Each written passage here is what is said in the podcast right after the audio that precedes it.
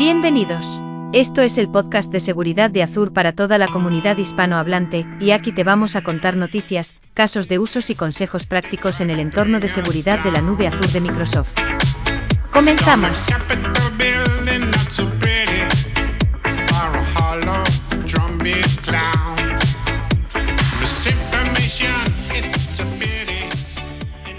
Muy buenas a todos, bienvenidos al podcast de seguridad de Azure en español. Estamos encantados de teneros con nosotros. Muchas gracias por escucharnos. Eh, mi nombre es David Sánchez Rodríguez y mi rol en, Microsoft es arquitecto de seguridad avanzada en el equipo de Global Black Belts. Y no estoy aquí solo, estoy con un equipo de, de especialistas de seguridad también de Microsoft que me gustaría introduciros. Tenemos a Javier, Javier Soriano. Muy buenas, Javier. ¿Qué tal? ¿Qué tal? Buenos días. ¿Qué tal? ¿Cómo estás? Tenemos también a Marcelo. ¿Cómo estás? Hola. Marcelo? ¿Qué tal? Buenas. Muy buenas. Y también está con nosotros Gladys. ¿Qué tal, Gladys? Hola, mucho gusto. Muy bien, muchas gracias. Bueno, comentaros que este es el episodio número uno de esta serie de podcast que, vamos, a ir, que vamos a ir haciendo y la, la idea principal es contaros novedades, contaros noticias, contaros nuevos casos de uso que estamos viendo que son interesantes con clientes, todo relacionado con, la nube de, Microsoft, con la nube Azure, y todo relacionado con controles de seguridad nativos eh, dentro, de, dentro de Azure. Como os decía, mi nombre es David Sánchez y trabajo en Microsoft en Reino Unido. Llevo trabajando en Microsoft sobre unos tres años y medio.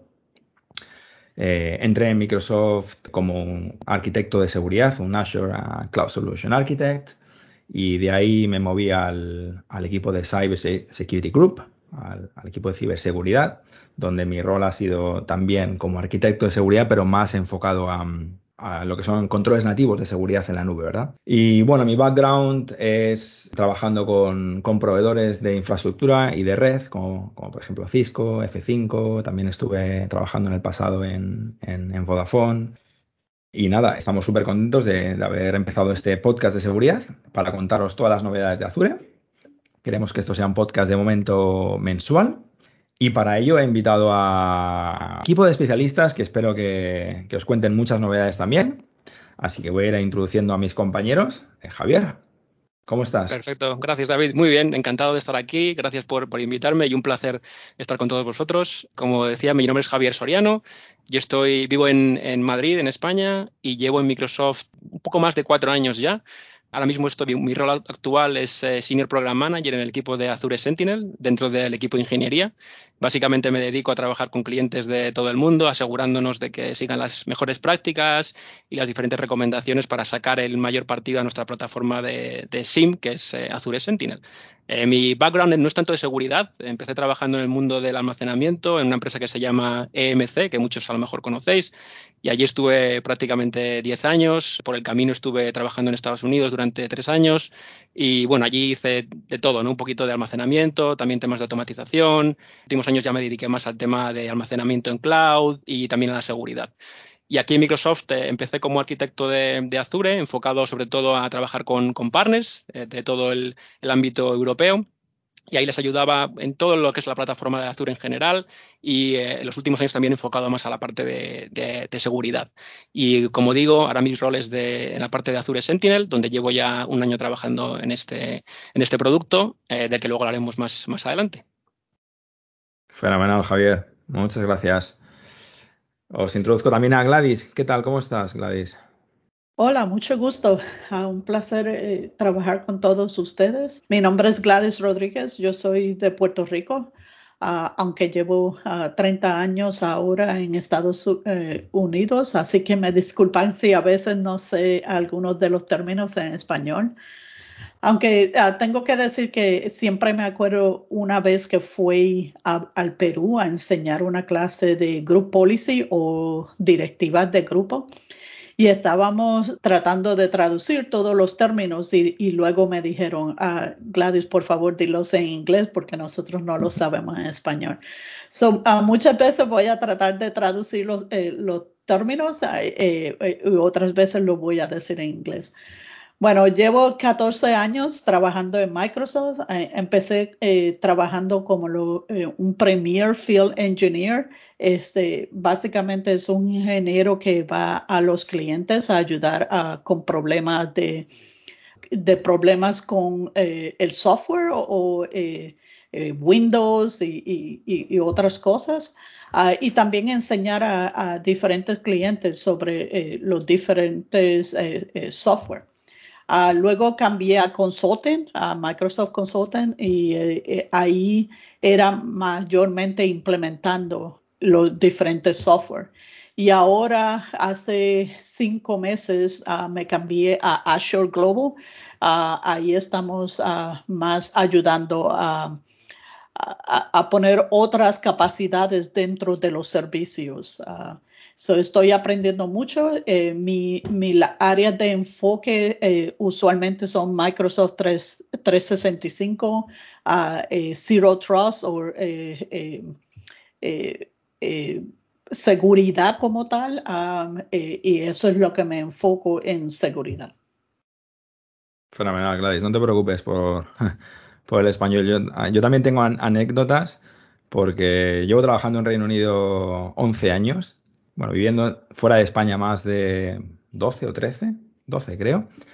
Y alguna vez me ha pasado ir a, ir a España, ir a Madrid, y obviamente no estoy acostumbrado a hacer ya reuniones en español eh, largas, y, no es tan fácil, tampoco para mí. Y me ha pasado también estando en Madrid, que es de donde soy, me han preguntado si, si era argentino, porque tenía un acento raro. Sí, cuando voy a Puerto Rico me preguntan de dónde soy. Ah, y, eh, una anécdota más, ah, cuando estaba, eh, fui a ayudar a México, ah, eh, había un problema con, los servicios de este cliente y, y tenía que traducir a la gente de Microsoft este, por teléfono. Eh, yo estaba traduciendo y, luego empecé a hablarle inglés al cliente y español a la gente de Microsoft y me miraban como, ¿qué tú haces? Y era al revés, que tenía que hablarle español al cliente e inglés a, Microsoft. Sí, sí, hay buenas anécdotas. Muchas gracias, Gladys. Y también os presento a Marcelo, que está con nosotros. ¿Qué tal, Marcelo? hola, ¿qué tal? Bueno, bueno, buenos días, buenas tardes, dependiendo de, de dónde nos escuche la gente después, ¿no? Eh, sí, yo soy Marcelo Diorio, soy también Cloud bueno, depende, Cloud Solution Architect de seguridad iba a decir, pero la verdad es que, mi foco es la identidad. Eh, llevo en Microsoft 12 eh, años y medio, parte de este tiempo en Argentina. en 2014 vine para España.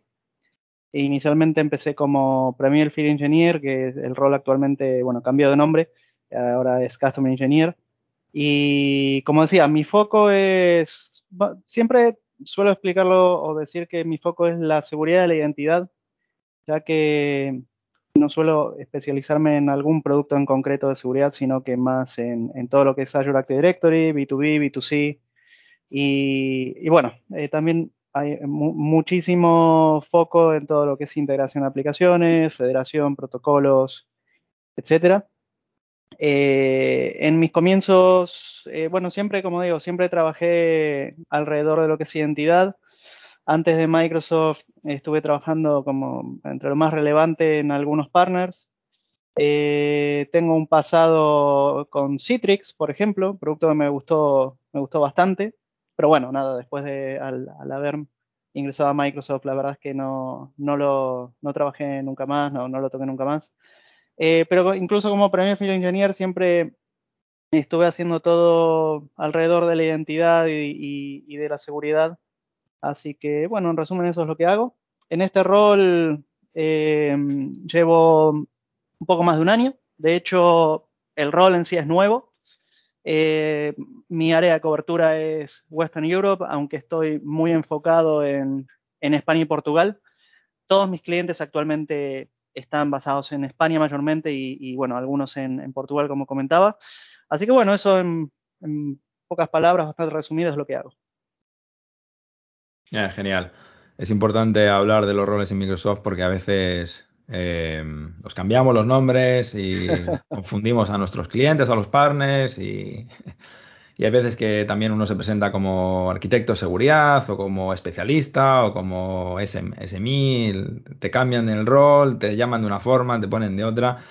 Sí, es interesante. Pues pasamos a, comentaros los, últimos updates ¿no? que, han salido en las últimas semanas. La verdad que para ser el primer podcast de seguridad de Azure, eh, los tiempos que corremos ahora mismo son, son bastante interesantes desde el punto de vista que la semana pasada eh, se celebró la conferencia RSA en Estados Unidos, como, como sabéis, esta conferencia de ciberseguridad, donde Microsoft, no últimamente por temas de COVID, pero, pero siempre ha estado presente. Y, siempre se han hecho una serie de, anuncios, de nuevas, de nuevas releases de, seguridad interesantes. ¿no? Entonces os vamos a contar desde el punto de vista de la seguridad qué es lo que pasó la semana pasada, qué cosas salieron nuevas. Resulta que esta semana también para Microsoft es muy importante porque estamos celebrando la conferencia Microsoft Build, que podéis seguir, podéis seguir online también. Y también se han anunciado una serie de, eh, nuevas, de, nuevas eh, features, de nuevas eh, funcionalidades de nuestros productos que también las vamos a ir comentando, comentando a día de hoy. Javier, ¿qué te parece si, si nos das tu enfoque desde un punto de vista de, de Azure Sentinel, eh, dónde estamos, qué es, qué nuevas funcionalidades han sacado en las últimas semanas. Perfecto, sí. Pues eh, primero, quería hacer una pequeña introducción a lo que es Azure Sentinel. ¿no? Mucha gente a lo mejor, obviamente, ha oído hablar de, Azure y por eso no está escuchando, pero a veces hay gente que a lo mejor que no ha conseguido o no ha podido, no ha tenido la oportunidad de explorar al máximo en profundidad diferentes servicios que tenemos. ¿no? Y a lo mejor uno de ellos es Azure Sentinel y por eso quería dar una pequeña pincelada de lo que es. ¿no? Básicamente Azure Sentinel es un SIM y un SOAR nativo en cloud. ¿Qué significa esto? SIM, como probablemente sepáis, es un Security Event eh, Information Management y SOAR es eh, Security Orchestration and Automation eh, Response.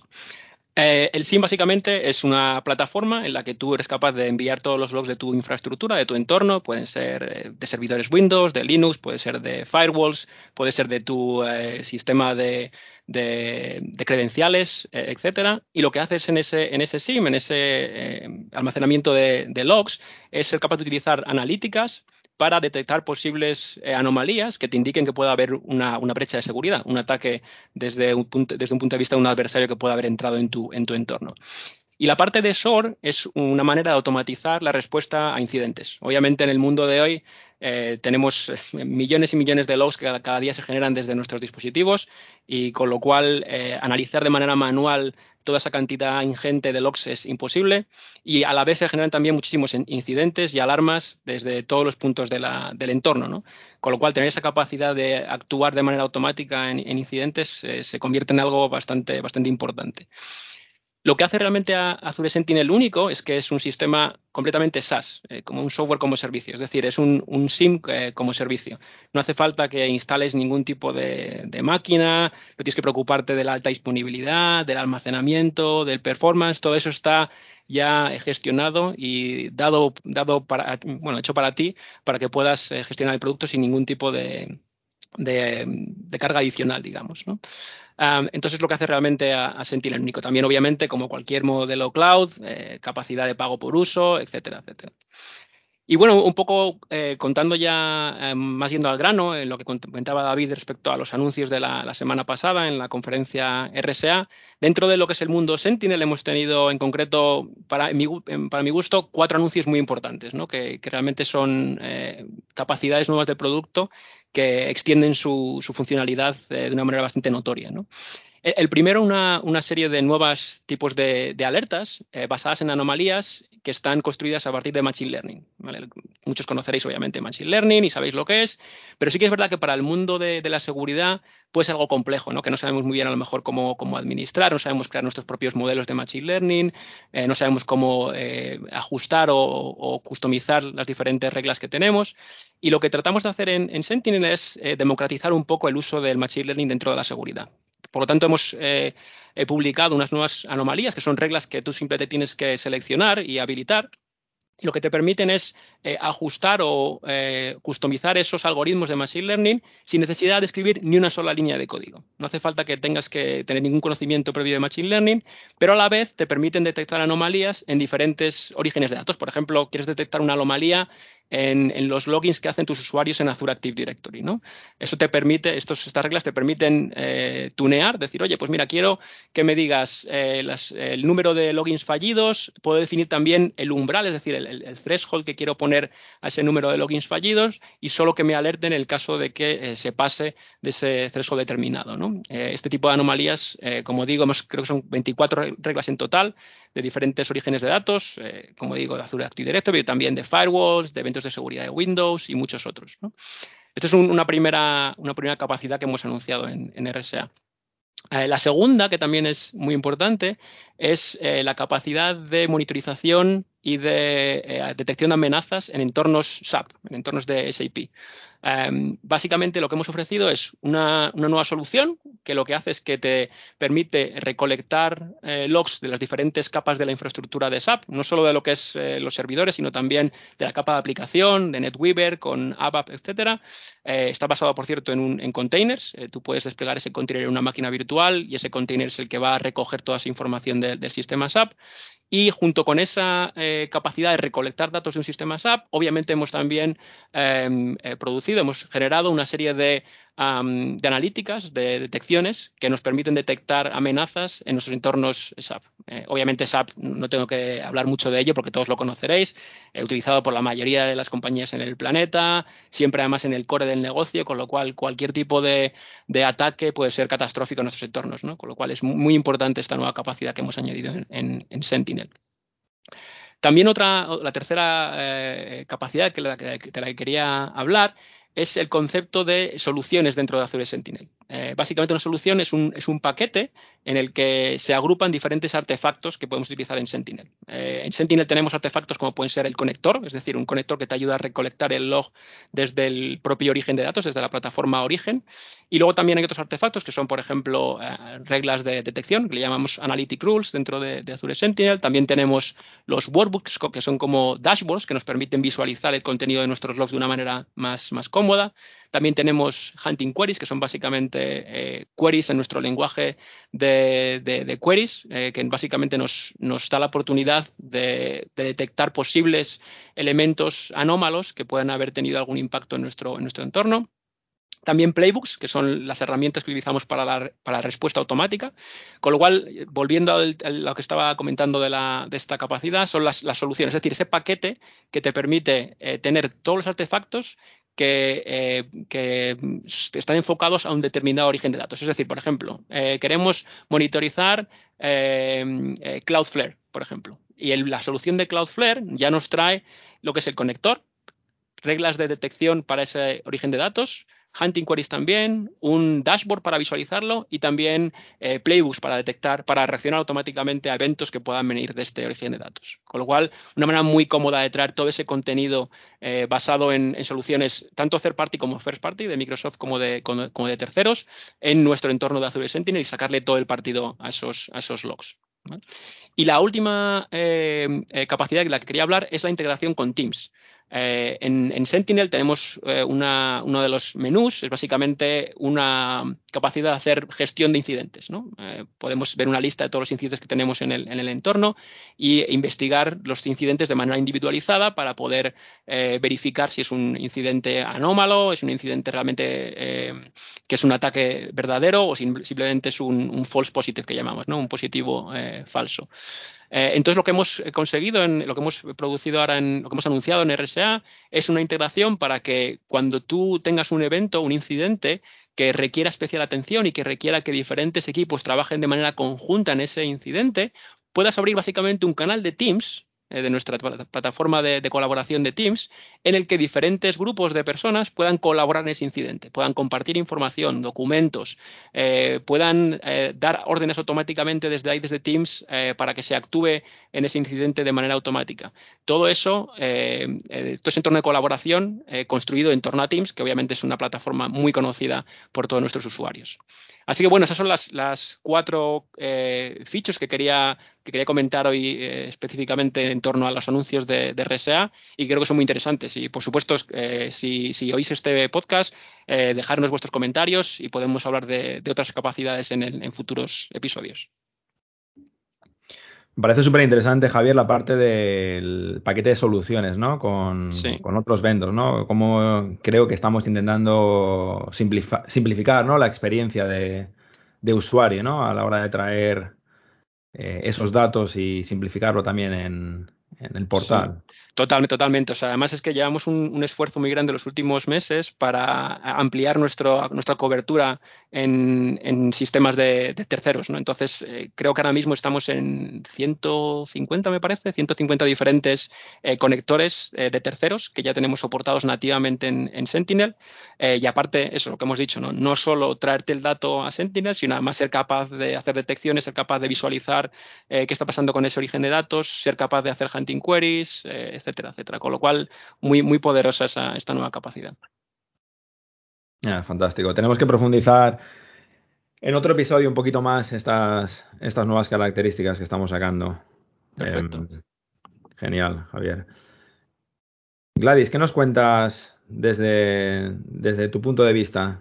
¿Qué, qué funcionalidades nuevas estás viendo? ¿Qué casos de uso nuevos ves interesantes con clientes? Bueno, eh, es, esta semana he estado trabajando mucho con uh, varias uh, uh, cosas que fueron, eh, habieron eh, blogs, unos llamados Simulan, lo cual es una iniciativa para ayudar a los investigadores de seguridad a reproducir escenarios de ataques reales a probar y verificar um, activamente la eficacia de eh, detecciones que se dan con Microsoft 365 eh, Defender, Azure Defender, Azure Sentinel y ver los reportes de, que la investigación eh, obtiene a la telemetría, los artefactos uh, forenses uh, generados. Todavía no he podido jugar mucho con el, laboratorio, pero parece muy interesante. Eso quería uh, decirles eh, a todos. Y, con el website eh, del podcast eh, podemos poner algunos de los links para que la gente pueda ver lo que estamos hablando. También eh, Javier habló sobre Sentinel, y, que es un, eh, un servicio tremendo. Ah, las funcionalidades que provee son ah, tremendas.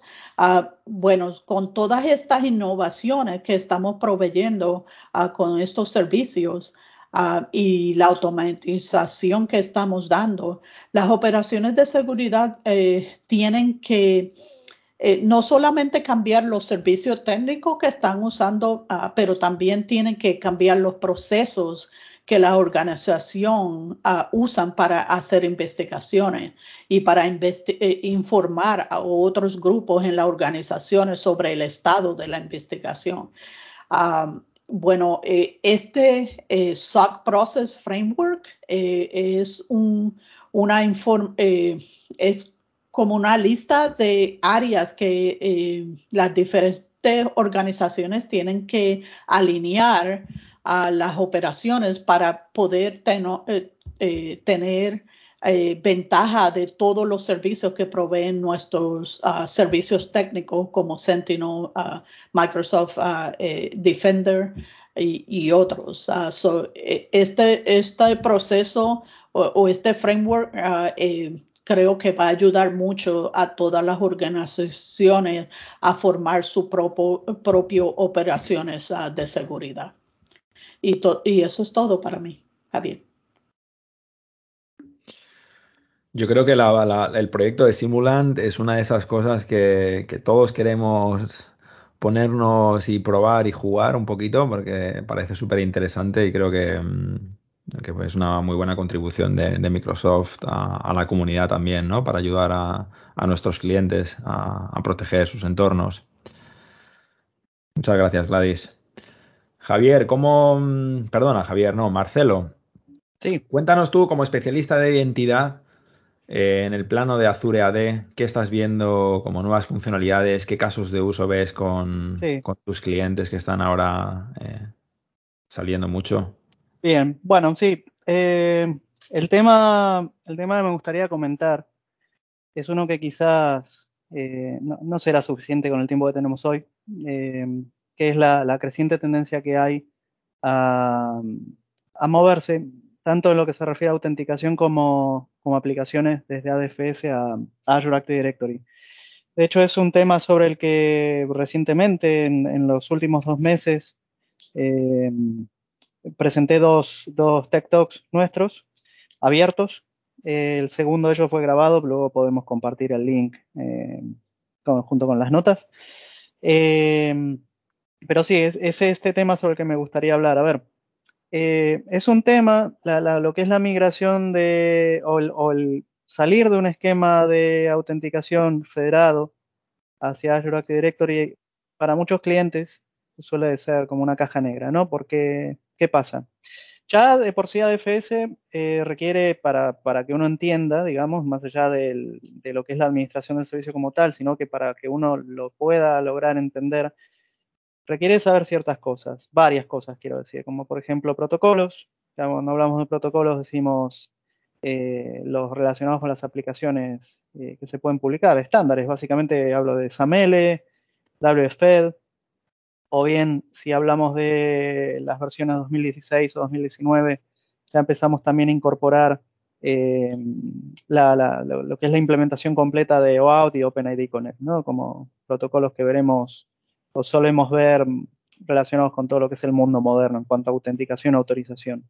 Entonces, eh, en ese sentido, lo que, lo que estoy haciendo y lo que veo que hay mucho interés también por parte de los clientes y sobre todo eh, en relación con, los recientes ataques, bueno, recientes o con los ataques que, estamos viendo que, suceden en, estos últimos años, los clientes lo que, están empezando a hacer es intentar quitarse infraestructura de, encima, ¿no? Entonces, en este caso ADFS es, es uno de estos, de estos componentes y ¿qué es lo que, es lo que hay que hacer o qué es, cómo encaramos este tipo de, proyectos o de trabajos cuando decidimos hacerlo? Bien, aquí principalmente hay dos frentes. y, no necesariamente en este orden, pero uno de ellos es la autenticación. Como decimos inicialmente, ADFS, cuando pensábamos hace años en ADFS, pensábamos en ofrecer single sign-on o delegar la autenticación de, ciertas aplicaciones en este servicio para, para ofrecer single sign-on, más robustez, seguridad y demás. Pero por otro lado también tenemos la parte de autorización. ¿sí? Que la parte de autorización se relaciona más con, eh, a ver, ADFS lo que hace, luego de haber autenticado satisfactoriamente a un usuario, es generar un token. Ese token es el token de, acceso o de seguridad, dependiendo de, de cómo lo veamos en, determinadas documentaciones o referencias. Ese token es el que el, service provider o, aplicación en cuestión usa para hacer todo lo que se refiere a la autorización para, el usuario. ¿sí? ¿Qué es lo que el usuario podría hacer dentro de una, aplicación determinada?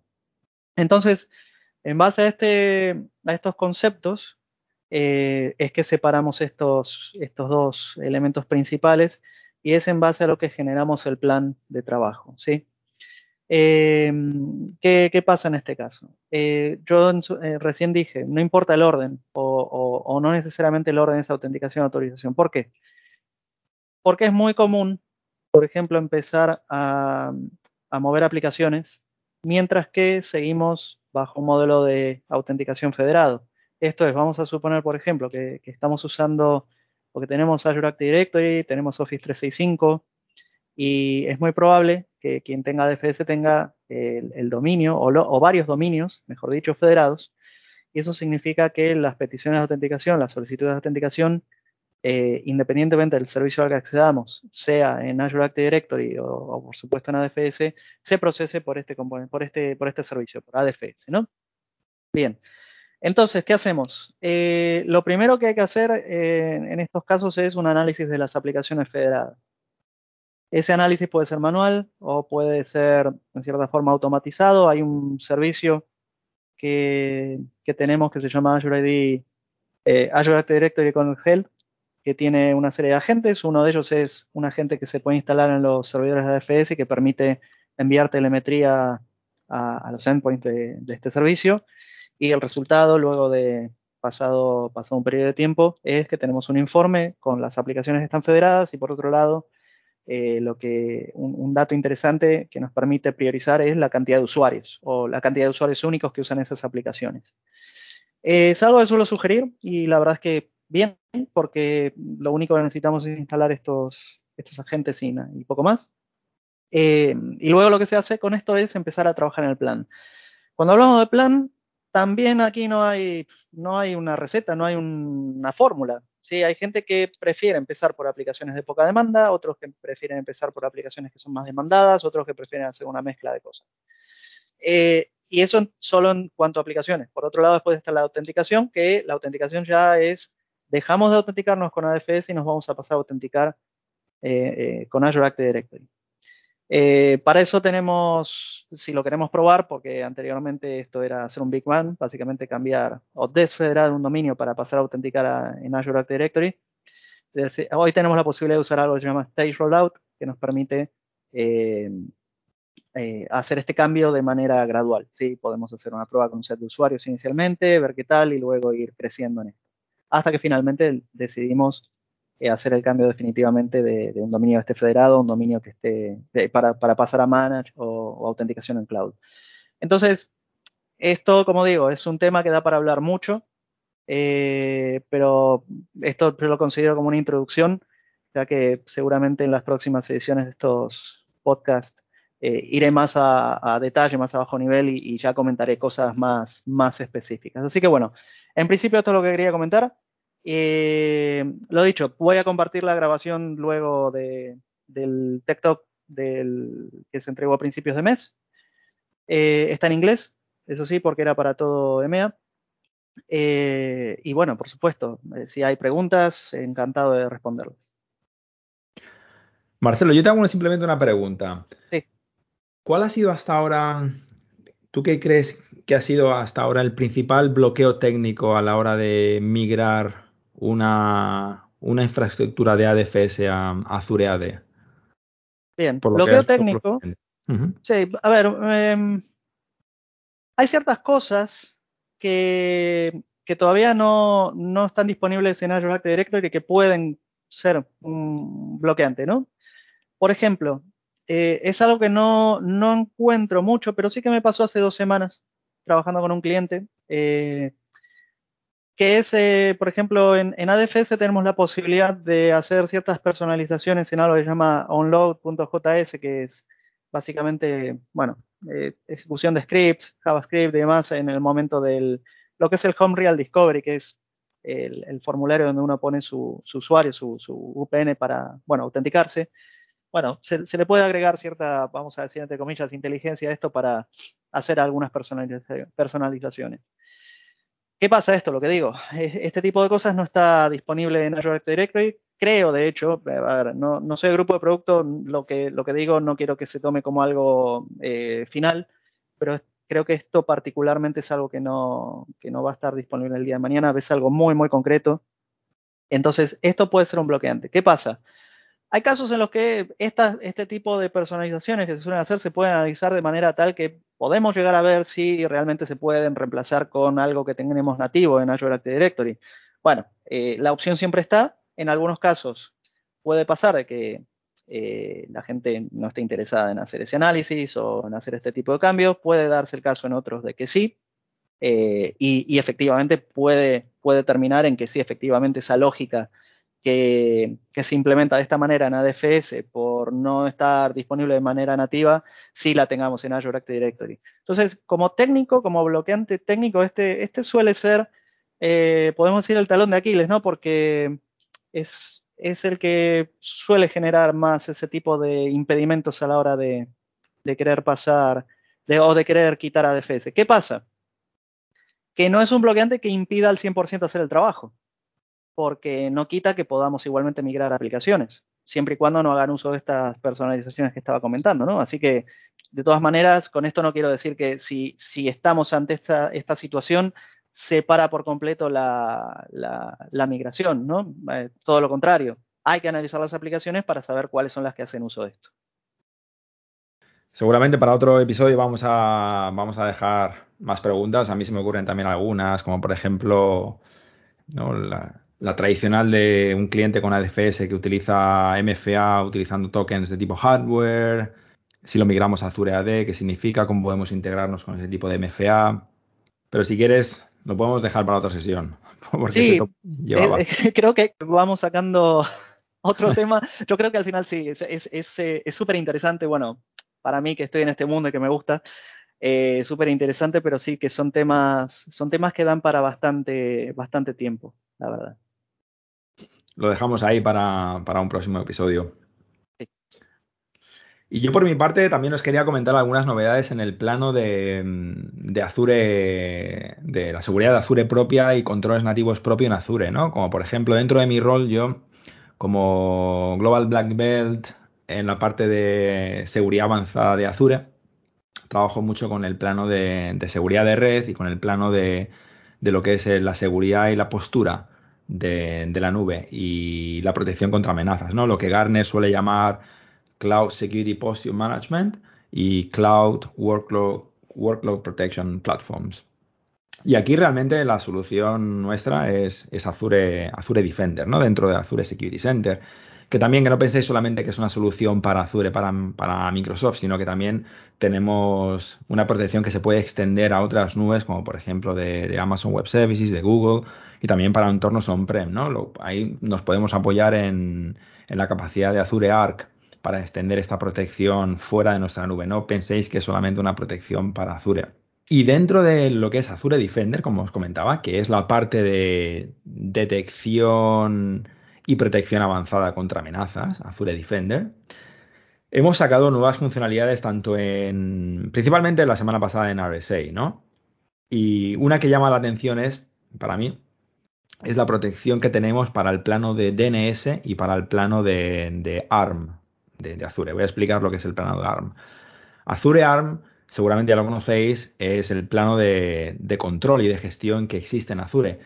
Cada vez que utilizáis el portal de Azure, la, CLA, el CLI, ¿no? El, o un PowerShell o la API de Azure también, siempre estáis interactuando con ARM. ¿no? Ese es el plano de control que lo que hace es eh, hablar con todas las infraestructuras y los servicios que hay detrás, con todos los endpoints. Y hay siempre un caso de uso que ha sido interesante hasta ahora es cómo podemos detectar amenazas en ese propio plano de control. Por ejemplo, si hay alguien que quiere mm, interactuar con las APIs de Microsoft o con un PowerShell y que de repente quiere hacer algo eh, un poco estúpido, pero también peligroso, ¿no? Por ejemplo, a, través de la API intentar desactivar todos los agentes de, EPP, de Endpoint Protection, ¿no? De todas las máquinas Windows, por ejemplo. Entonces, en ese momento dejaríamos todas las máquinas sin protección contra malware y contra, y contra virus todo ese tipo de, detecciones raras, sospechosas. Por ejemplo, alguien que esté intentando acceder al portal a través de, un, sitio raro, de una localización extraña, que se estén intentando utilizar service principles también extraños para interactuar. Todo ese tipo de, evaluación del comportamiento, de cómo interactuamos con el plano ARM, que sea sospechoso, es lo que nos puede cubrir Azure Defender para ARM. Y es una solución que ya está Ah, en GEA, General Available. Y luego la otra parte interesante de Azure Defender que hemos sacado es la protección para DNS. Para aquellos clientes que estén utilizando Azure DNS, que es un servicio gestionado como plataforma para una gestión del DNS, ¿no? de, tus, de tus zonas de DNS, donde escribes eh, cómo vas a hacer la resolución por, por distintas partes de los dominios, subdominios a distintas IPs. Si utilizamos el servicio gestionado de Azure DNS, Aquí hay una serie de casos de uso interesantes desde un punto de vista de detección de amenazas, ¿no? Como sabéis, hay un caso de uso que es si nos comprometen una máquina y mm, instalan un, payload malicioso que lo que hace es llamar a, un dominio extraño, por ejemplo, a un comando en control que está en Internet, vamos a ver que hay una serie de, de conexiones a través del plano de DNS ¿no? hacia, mm, hacia Internet. Si estamos utilizando también Azure DNS para resolución externa, aquí la idea es utilizar Azure DNS, perdón, Azure Defender para DNS para detectar comportamientos sospechosos, ¿no? Por ejemplo, conexiones contra dominios maliciosos, dominios extraños, intento de exfiltrado de datos también sobre el plano de DNS. Como sabéis, el protocolo de DNS como, como aplicativo está siempre o prácticamente siempre abierto en cualquier organización, ¿no? Porque todo el mundo necesita DNS abierto para comunicarse, para utilizar Internet. Siempre ha habido el caso de uso de, de actores maliciosos que intentan meter sobre el plano de DNS como túnel otro tipo de datos, ¿no? El tema de tunelado de DNS, donde se está haciendo una exfiltración, por ejemplo. Ese tipo de actores sospechosos son capaces de, ser reconocidos por, por, Azure Defender para, para DNS, siempre y cuando que el cliente utilice Azure DNS. De momento funciona con Azure DNS, ¿vale? Y también está este servicio en General Available. También os quería comentar, dentro de la parte de la seguridad de red, ¿no? De Network Security, también hemos hecho unos anuncios interesantes en el servicio de Frondor. Como sabéis, Azure Frondor es un servicio que funciona en, la Edge de Azure, ¿vale? Cuando desarrolláis Azure Frondor, no lo estáis eh, montando sobre, un, sobre una, una, región, sino que es un servicio global, ¿no? Aquí lo que estamos haciendo es proteger una serie de aplicativos, unos dominios. Esos dominios, por resolución del plano de DNS, se resuelven contra una dirección IP, que es una dirección IP manejada por Microsoft y es una dirección IP global de Microsoft que se anuncia a través de Internet con una red de Anycast, de tal forma de que todos vuestros aplicativos protegidos por Frondor, ¿vale? Van a estar resueltos por la misma IP, que es una IP de Microsoft.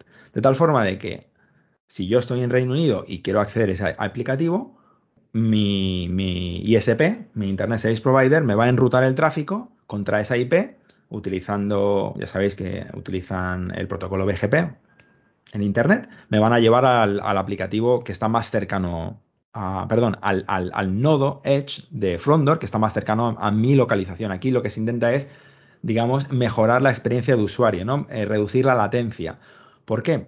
Porque los servicios que corren en Edge, como un servicio de Frondor, al, final lo que estamos haciendo es acercar el aplicativo a los clientes, ¿no? Entonces es muy, es muy importante la latencia, es muy importante cachear el contenido, ¿no? Entonces con Frondor estamos cacheando contenido más cerca del usuario, estamos haciendo todo el tema de Global Load Balancing y además estamos dando también un elemento de seguridad porque podemos aplicar políticas de WAF sobre el front door. Lo que hemos hecho ahora es sacar una nueva licencia, digamos, como le llamamos una SQ en, en Azure, de tal forma que ahora puedo comprar un Azure Front Door básico cuando solamente necesite hacer cacheo de un aplicativo, ¿no? lo que es un, un servicio propio de CDN y no más.